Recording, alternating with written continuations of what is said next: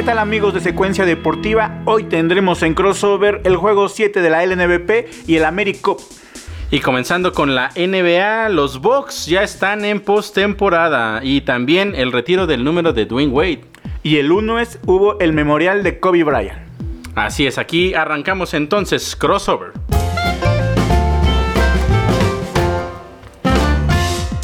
¿Qué tal amigos de Crossover Dominando la Duela?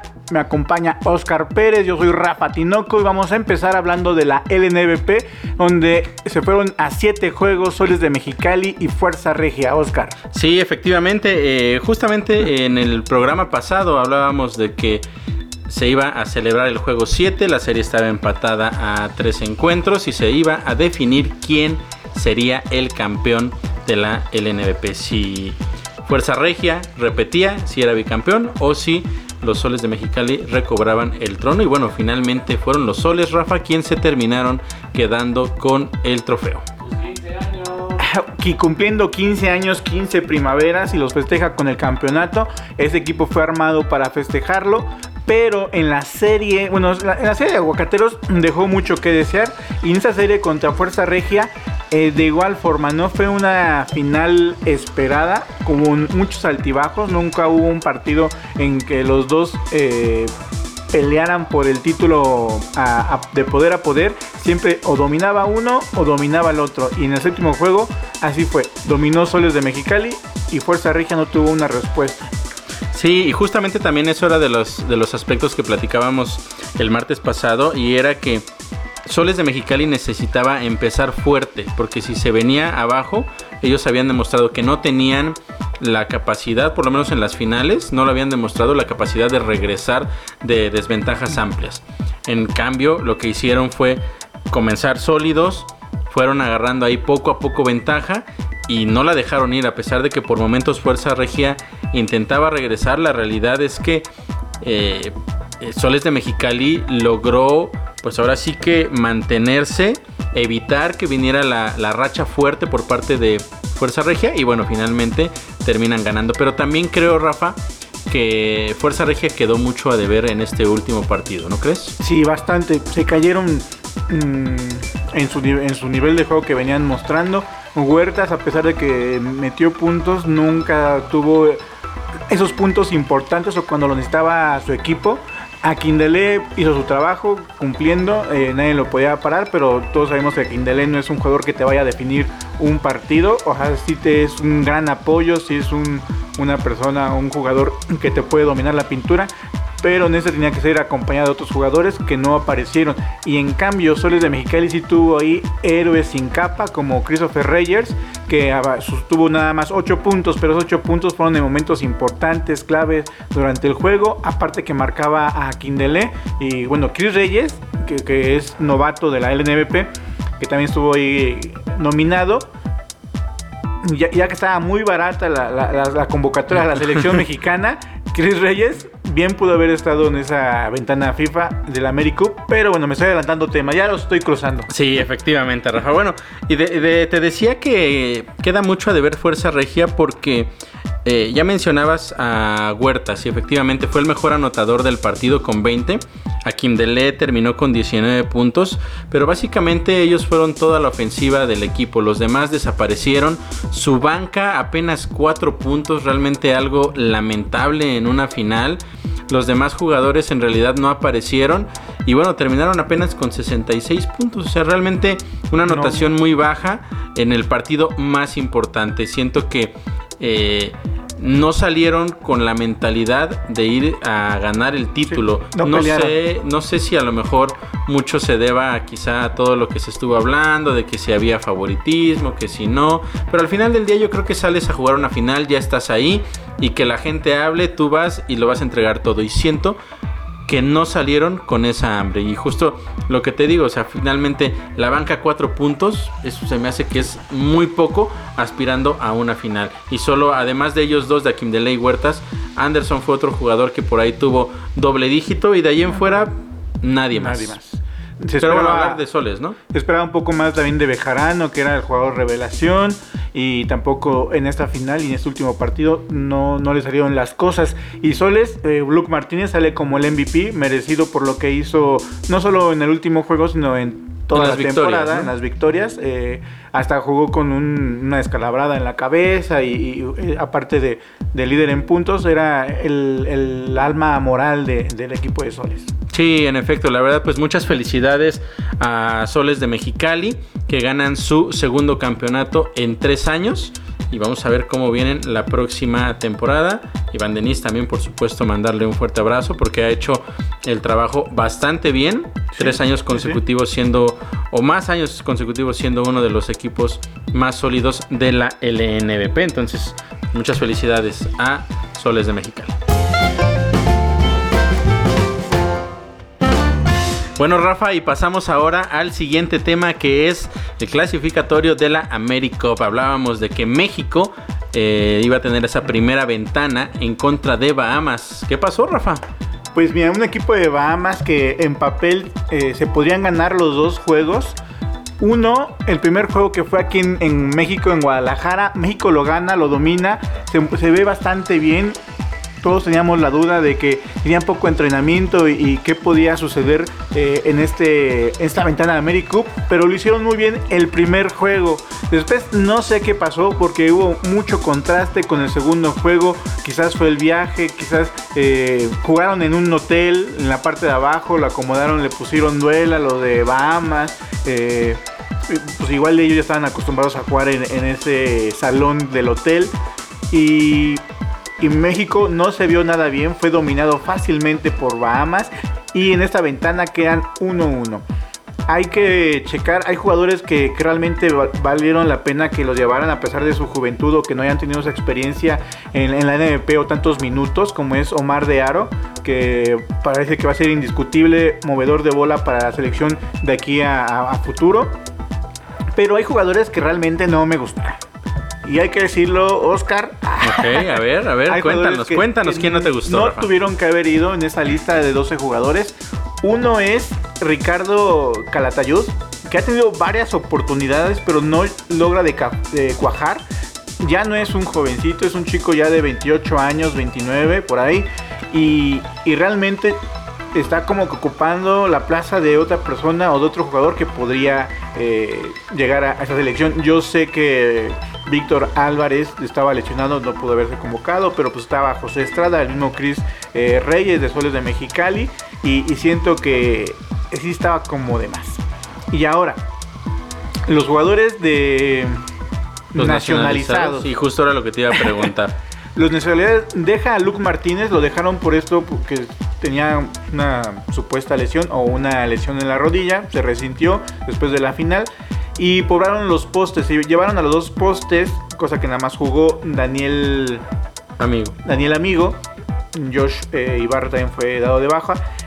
En él realmente dio una actuación de regular a mala hay que darle un poquito, como bien lo habíamos comentado, un poquito más de confianza o, el beneficio de la duda, ¿no? El beneficio de la duda, ya que Daniel Amigo es un jugador mm, más joven, más joven que Ricardo Calatayud y que en esa posición sí carecemos de un pozo. Así, si no hay una persona de ese tamaño, pues es difícilmente. Sí estaba Israel Gutiérrez, pero Israel Gutiérrez ya es un jugador que va de, salida. Eh, sí aportó con sus rebotes y, un poco de, experiencia ahí, pero no es un jugador que, te solventa todo el partido o, en este caso la ventana de AmeriCup que la aguante. Eh, no tenemos postes, esa es una realidad y por ese motivo pues hay que darle un poquito más de chance a Daniel Amigo. Ok, y ahora Rafa, de los que sí jugaron bien, de los que te llenaron el ojo, platícanos quién más. Eh, Andreas, y a ver, platícame qué pasó con Andreas. Andreas, y Andreas sí tuvo una actuación regular. Se mostró mejor aquí jugando en, en Guadalajara, en México, donde tuvo un primer cuarto muy bueno con seis puntos y, después se fue apagando en el transcurso del partido y contra Bahamas realmente no apareció, tuvo ahí una canasta, eh, jugó alrededor de 10-15 minutos, pero no se vio como ese jugador de capitanes que, se hacía un poquito la diferencia. Eh, Paco Cruz otra vez este, levantando las manos, pero nadie lo acompañaba a, seguir. Eh, mete 20, 21 puntos más o menos Paco Cruz, eh, poniéndose el equipo a los hombres, un jugador de experiencia que jugó, en España, ahora está en el básquetbol este, de Europa del Este. Y, Marco Ramos también eh, sacando destellos, quizás no fue tan regular en todo el partido, sobre todo en el segundo contra Bahamas, pero sí tuvo aportación. De ahí en fuera, bueno, y, Omar de, Aro. De ahí en fuera se cayó eh, Fabián Jaimes, que tuvo una excelente acción en el primer partido y en este eh, la entrega, el, rebotear, el de rebotes ofensivos, el meter canastas, eh, apagadón lo que fue Fabián Jaimes, hay que aguantarlo. Tampoco ya, Fabián Jaimes es un muchacho, ya tendrá sus, 28, 27 años, o sea, tampoco es que, le haya pesado el ambiente o demás, además con experiencia en la LNBP. Eh, ¿qué, otro jugador podría ahí que se me ahí olvidando? Josué, José eh, no tuvo tantos minutos. Eh, yo esperaba que, bueno, por lo que había escuchado, que, fuese mejor jugador que Moisés. En esta ocasión no se notó mucho, o de que tiene talento. así que al dragón se le ve como, de, la forma que agarra el taco, se ve que es dragón. y Josué Moisés, bueno, Josué Andreassi, así, así lo resalta, igual que Omar de Aro, pero siento que aprovechó más este espacio Omar de Aro para demostrar que tiene básquetbol, no solamente para jugar en la selección mexicana, sino en algún equipo de la NP. Él ahora pertenece en, a Huacateros de Michoacán, pero no le dan minutos, promedia un minuto por juego. Así pues no va a demostrar eh, la gran cosa. Pues sí, eh, lo platicamos también en el programa pasado. Hay que tomar esto con, cautela porque la realidad es que sabemos que no tenemos un equipo. No, no, no cautela, Oscar? No, no, tenemos un, equipo todavía lo suficientemente competitivo. Sí, la realidad es que todos pensábamos que los dos juegos contra Bahamas eran ganables. Y el problema es que ahora, para la ventana 2 y la ventana 3, te vas a enfrentar a escuadras como Puerto Rico, y Estados, Unidos. Que aunque no viene con jugadores NBA creo ya, creo yo que ya en este momento las posibilidades de México para poder acceder al AmeriCup se están desvaneciendo. Por te digo que ni con, cautela, porque realmente sí fue un pesar eh, el que perdieran allá en Bahamas. O sea, ¿cuántos guerreros tenemos de los 12? De los 12 guerreros, solamente es Paco Cruz. ¿Cuántos nuevos guerreros tenemos? Yo creo que los contamos con una mano en este momento. Pues ¿no, sí, mira, Omar de Aro, que pasa un poco. Moisés Andreassi. Eh, yo le daría otra oportunidad a Fabián Jaimes. Y, bueno, que, que, repita los de experiencia. Bueno, Paco Cruz y, Marco Ramos. Y pero esperar a Toscano. Pero pues fuera de ahí la realidad es que todos los demás y en específico la posición de poste es una necesidad que tenemos que cubrir urgentemente. Y bueno, y más resultados de la ventana FIBA. Eh, Estados Unidos gana sus dos juegos a Puerto Rico. Gana de local y de visitante. Eh, un poco más complicado el partido de que visita ya en Puerto Rico. Ya en Estados Unidos lo gana ampliamente, sin ningún problema. Otro partido que llama la atención es el de Cuba contra Islas Vírgenes. Islas Vírgenes le gana a Cuba, le gana por poco, pero lo vence. En el siguiente partido, en el de vuelta, eh, Cuba lo despedaza. lo que realmente tenía que ser Cuba en el primer juego, bueno, lo demuestra hasta, el segundo. hasta el segundo. Y hay otro partido eh, le llama la atención lo que fue República Dominicana, donde está el vikingo de, capitanes, el vikingo de República Dominicana, enfrentando a Canadá, donde igual dividen victorias. Pierden en Canadá y ganan en República Dominicana. Ahí es donde bueno, no, la polémica, pero la jugada así estelar, ya acabando el partido, faltando segundos, balón lo tiene Canadá, mueven la pelota, la dan a una esquina, tira un tiro de larga distancia, lo concreta, eh, sacaba el reloj de disparo, lo festeja, él pensando que había anotado una canasta de tres y se mete al vestidor corriendo junto con todos sus compañeros festejando el triunfo, revisan la jugada y la punta del pie estaba pisando. la línea de tres y bueno, se van a tiempos extras y ahí República Dominicana gana 88-84. Sí, bueno, la verdad es que eh, por emociones no paramos también. La realidad es que, que el básquetbol FIBA tiene también muchísimas emociones. Y pues eh, hay que esperar ahora hasta noviembre, ¿no, Rafa? Sí, que hasta son las, noviembre, la, la la segunda segu- ventana. Ventana FIBA, otros resultados, gana Argentina y Venezuela, dividen victorias. Eh, curioso, Venezuela le gana a Argentina en Argentina y todo el mundo pensaba que Venezuela en su casa iba a ganar, pero sorpresa, Argentina le, le devuelve, le El paga, favor. le paga con, con la misma moneda y gana a Argentina. Brasil gana 2-0, Chile y Colombia reparten victorias y bueno, hasta ahí la ventana FIBA en América.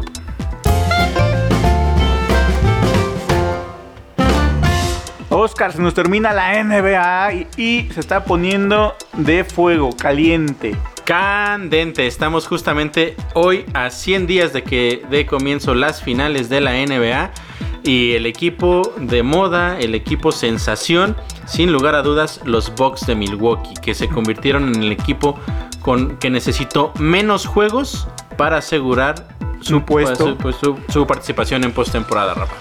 Sí, un equipo de Milwaukee que, bueno, tú dices que es el equipo de moda, pero realmente los que llaman la atención o los que todo el mundo quiere ver en, la, en las finales de conferencias son los Lakers contra los Clippers. Ah, nah, los nah, Bucks realmente no tienen un rival en el este que los pueda hacer sombra.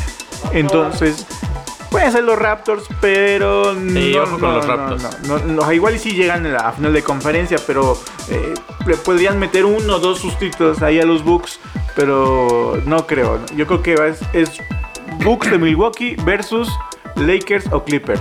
Bueno, yo nada más te voy a recordar que el año pasado, más o menos por estas fechas, tú me decías que no, que los Raptors no iban a, a llegar a la final, que no eran el mejor equipo, cuando estábamos transmitiendo allá a, la- a las chicas de la... De la LM de, la, Liga Mexicana. Exactamente. De básquetbol. Y bueno, y terminaron siendo campeones los Raptors. Ojo con estos Raptors porque sí son un equipo Pero muy bueno, peligroso, pero fueron, fueron los Bucks- campeones, fueron campeones, pero hay que recordar, aparte de que tenían a, a Leonard, este, el hospital de Golden State en las finales, o sea, pierden a, a, Sí. a Durant, pierden a Clay Thompson, entonces este, también corrieron con ese Sí, ese factor de, Con de- ese de factor. fortuna, ¿no?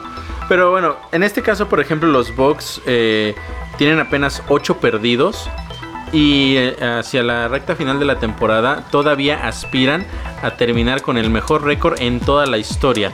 Recordemos ¿Crees, que, crees que aspiran a eso. Recordemos que los, que los Warriors Casi no se habla de eso, que pudieran romper y sí están en como en... Sí, en este momento están. Están a. O sea, justo en este momento, si terminaran ganando todos los que les quedan, sería el récord. Si pierden uno, empatarían a los Warriors. Mira, ya eh, perdiendo dos, nos olvidamos, ¿no? Eh, Pero. ese, ese es el problema porque su mejor racha eh, o la mejor racha de un equipo ha sido los Raptors que ha sido 15 victorias. 15 O sea, victorias. La mejor racha de la NBA no fue de Milwaukee, sino ha sido de otro equipo. Y va a tener una racha de, de 20 partidos seguidos. Va a estar complicado que, que lo consiga Milwaukee.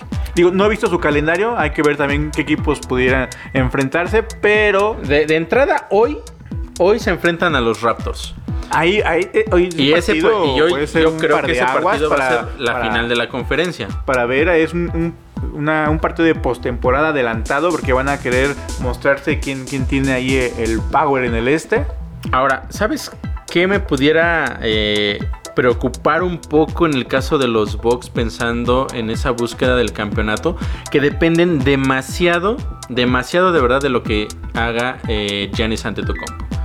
Es normal, sí, es su mejor jugador, pero si te metes a revisar las estadísticas, en las tres principales que son puntos, rebotes y asistencias, en el 80% de sus partidos, Giannis es el mejor en esas tres. Hay partidos en los que es el mejor en las tres así de plano. Y eso puede llegarles a complicar más adelante, porque si los equipos logran detener a Yanis de cierta forma con doble equipo, de alguna manera tratar de, de, hacer la vida imposible, entonces los Bucks van a sufrir por depender tanto de un jugador como Yanis, que sí fue el MVP de la temporada pasada, que sí es muy probable que pueda repetir eh, siendo el MVP esta misma temporada, pero depender tanto de un jugador ha quedado demostrado que no funciona. Y más en esta NBA donde necesitas que todos tus jugadores aporten. Mira, En este momento los Raptors van ganando 39 a 32 en el segundo cuarto. Ahorita siendo las 7 con 29 minutos del día martes, donde están perdiendo los Bucks en este momento en el segundo cuarto. Y tenemos aquí el calendario. Mira, enfrentan a los Lakers, enfrentan eh, a Denver, donde también podría ser peligroso, a Boston. De hecho, Denver ya les ganó. Denver ya les ganó, como lo mencionas. Enfrentan al Miami Heat, que también es un equipo del este que les puede ahí complicar las cosas. Y también tienen en el calendario a Golden State, donde ya va a regresar este domingo Stephen Curry. Sí, Bueno, y- pero bueno, ¿sabes, ¿sabes qué? Espera, pero- espera. De, de lo que mencionas del calendario, hay algo que es muy importante que, que debemos tomar en cuenta.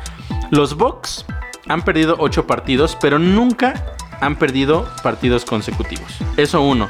Y dos, hablabas tú de que sus eh, posibles rivales en una hipotética final de la NBA sería eh, posiblemente Lakers o Clippers. Ajá. Ninguno de ellos dos les ha ganado esta temporada. Y el número 2 de la conferencia oeste son precisamente los Nuggets y ellos sí ya les ganaron. Entonces hay que tomar también en cuenta esos, esos factores. Y viendo ya más el calendario, todavía le quedan, aparte de este juego contra los Raptors, otros dos más. Sí, Entonces sí. sí, sí, ya tiene un poco complicado para que mantenga una racha de 20 partidos sin perder, la verdad. Yo creo que sí pierde 3 o 4.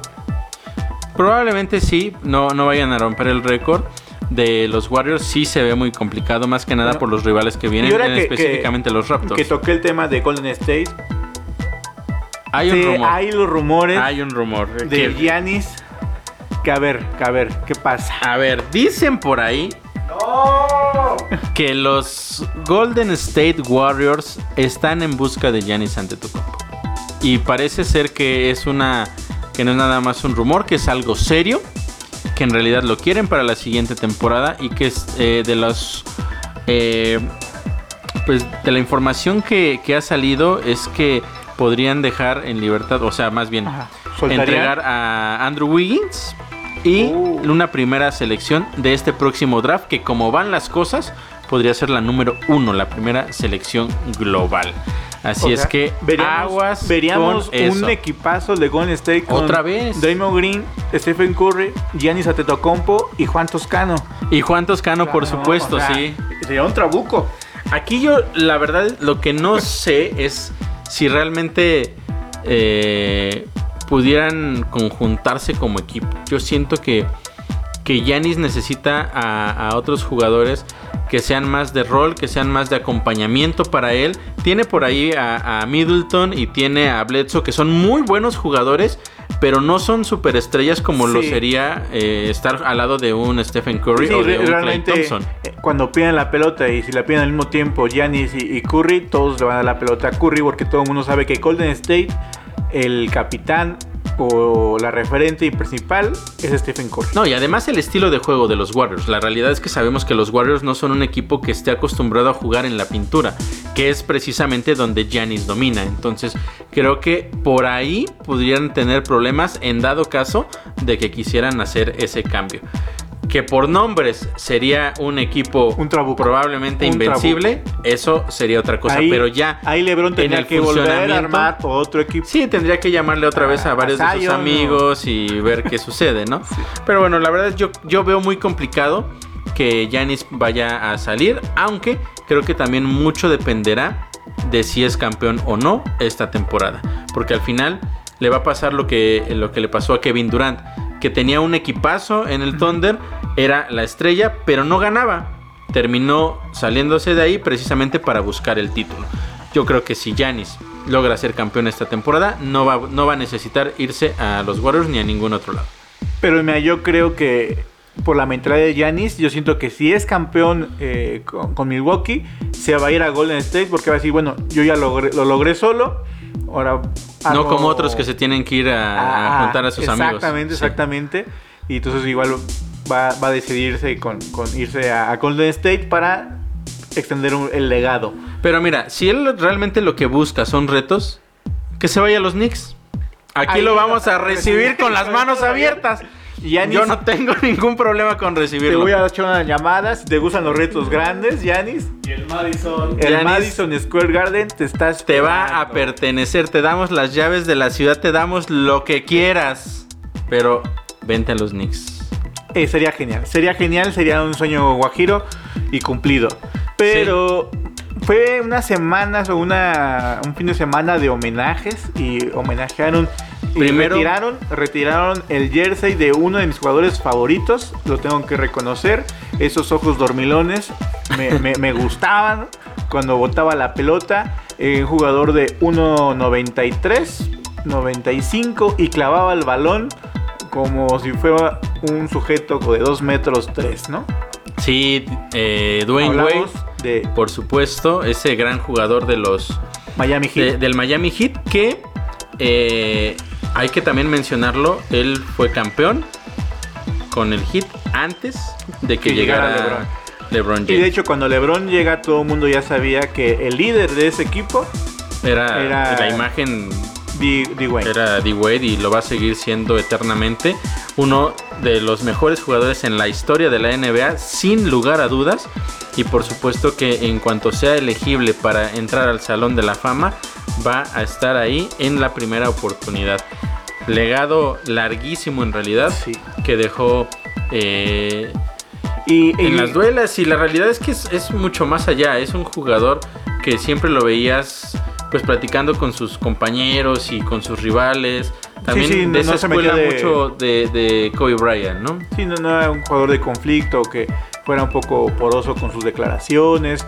Pero eh, dentro de la cancha, por así, tenía un gran duelo con LeBron James antes de que se, se fueran a, a- a Miami, eh, el LeBron. Y, y sí me lo taponeó varias veces a LeBron, eh, a pesar de que les sacaba alrededor de 7, 8 centímetros o hasta quizás 10. Eh, Dwayne Wayne siempre me lo vacunaba con unos lindos y preciosos tapones. Dwayne Wayne, donde estés, un beso, abrazo, que retiren su jersey número 3. lo merece. Yo le puedo mandar un beso a su esposa, no, ¿verdad? No, no, no, No, no, no. no, ok. Te puedes meter en problemas, te puedes meter en problemas. Tienes toda la razón. Un, un- un, este, una felicitación, por supuesto, a Dwayne Wade. Una gran carrera, de verdad, en la NBA. Sin lugar a dudas, como ya lo mencioné, uno de los mejores jugadores en la historia. En la historia. Y el Miami Heat, obviamente. Sí, no, definitivamente. Y bueno, el otro homenaje, el más esperado, prácticamente un mes después del fallecimiento de Kobe Bryant. Por supuesto, todo esto por una situación estratégica, un poco mercadológica. Y para de- preparar algo. Y, y para preparar, por supuesto, algo mejor. Y que se empalmara con que era eh, febrero, el mes 2 y el 24 para conmemorar, por supuesto, el número 2 de Gigi y el número 24 de Kobe Bryant. Entonces, por fin se hizo el memorial de Kobe Bryant y, bueno, un desfile de, de celebridades, personalidades. personajes de la NBA. Por supuesto, el más grande de todos los tiempos, Michael Jordan, creo Su que fue eh, la aportación más importante. Pero bueno, hubo desfile de artistas, estuvo Beyoncé, estuvo Alicia Keys y, y bueno, hablábamos de, de Michael Jordan. Platícanos, Rafa, ¿qué fue lo que, lo que comentó Michael? Pues mira, Michael, eh, ahora sí que en un mar de lágrimas, de- desde que ya. Otra vez. otra vez, hasta él mismo bromeó eh, sobre eso. De hecho, empezó su discurso con eso, que otra vez iba a haber eh, un meme de su imagen llorando por los próximos cuatro años. Y digo, para romper un poquito el hielo, después, este, uno, entre algunas palabras que dijo, él se refería a Kobe Bryant como su hermano menor, en el que pues todo el mundo lo comparaba con él y él decía que él solamente quería hablar eh, sobre Kobe Bryant, eh, lo aconsejó a todo momento, decía que Kobe Bryant eh, le marcaba por teléfono a cada rato y él como lo veía como un hermano, su hermano menor siempre le aconsejaba para que fuese mejor jugador, ya que Kobe Bryant pues es lo que una de sus metas era que él se convirtiera en el mejor basquetbolista de- del planeta. Lo hizo por un tiempo en su momento, En pero en la historia, digamos que probablemente Michael Jordan siempre va a ser el número uno. Eh, más o menos eh, entre palabras más, palabras menos, eso fue lo que sucedió con Michael Jordan en un mar de lágrimas. ¿no? Sí, ya de- sabemos que es muy llorón, muy llorón ese Michael. Sí, lo- siempre que ganaba un campeonato. Yo también, hubiera llorado si hubiera ganado un campeonato, ¿no? Pues, ¿Por qué no? y con un día de su sueldo yo también yo hubiera llorado. No, y, y bueno, entre otros también ahí estuvo Shaquille O'Neal, que sabemos que hubo una época donde Donde hubo hubo mucha unas fricción. riñas entre ellos y después, Una fricción que hasta los golpes llegaban al vestidor. sí, ¿no? sí, que- tristemente. Que, todo el mundo le decía a Kobe Bryant, hoy estás loco, tipo 2 metros 16 te va a hacer pedazos. Y, y Kobe siempre, pues broncudo, ¿no? No se dejaba de, de- de los tamaños y demás. Sí, sí, sí. Y, y ahora, pues. Poniéndose su traje de Black Mamba no le tenía No tenía miedo, miedo a, a nada, nada. a nada. Pero aún así, al final, y bien lo mencionaba en varias entrevistas Kobe, eh, antes de su muerte, pudo o tuvo la oportunidad de pues de solucionar esas, Esos roces. esos roces, de ¿no? hecho, cuando se retira Kobe Bryant, estaba presente Shaquille O'Neal y Shaq motivándolo, diciendo, no, este, mete eh, 40 puntos y dice, mira, te dije 40 y metiste 60, desgraciado y cosas.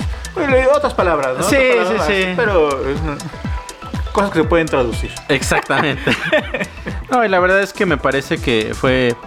eh, fueron momentos muy emotivos, muy merecidos. Duró más de dos horas eh, ese memorial de, de Kobe Bryant.